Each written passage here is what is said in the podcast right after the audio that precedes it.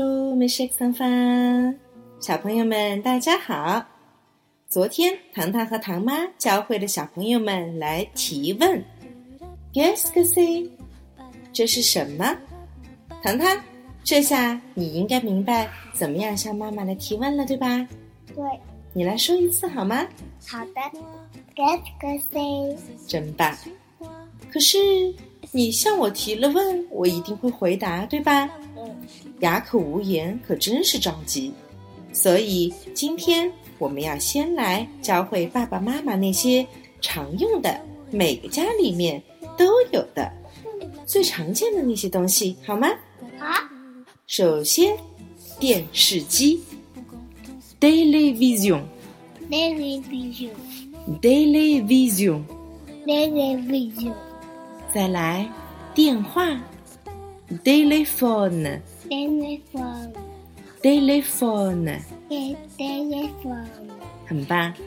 还有我们在看书的时候总要打开的台灯，lamp lamp, lamp。 lamp, 再来一个沙发沙发，sofa sofa, sofa。 sofa, 还有一种叫法叫做 ganabe nabe, ganabe。 nabe, 最后再来一个每天早上要叫醒小朋友去上学的闹钟吧，réveil television, réveil。 television, 刚才一股脑的，我们教会了电视机 （television）、 television, 电话 （telephone）、 telephone, 台灯 （lamp）、 lamp, 沙发 （sofa）、 sofa, 闹钟 （réveil）。 television, 讲到这里，唐妈必须要停下脚步。小朋友们，你们是否还记得唐妈曾经告诉你们，在法语中，所有的名词，也就是所有的物品，都分成了小男生的队伍和小女生的队伍。大人们喜欢把它们叫做法语中的阴阳性。那么，刚才我们教的这五种物品，你们都知道它们是阳性还是阴性吗？我知道一个你知道一个，那我们从现在开始来一个一个的来猜，好吗？好电视机 （television），你觉得是？女生，你猜对了，因为它老是放你们喜欢的动画片吗？对，你们就这么去记吧。Television，小女生最喜欢看的小公主的动画片。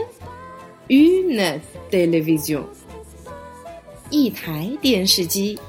Une 代表着阴性。电话呢？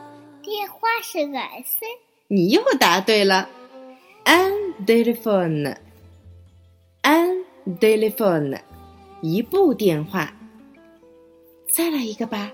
好的。每天晚上听故事的时候，我们总要打开温柔的台灯，lamp。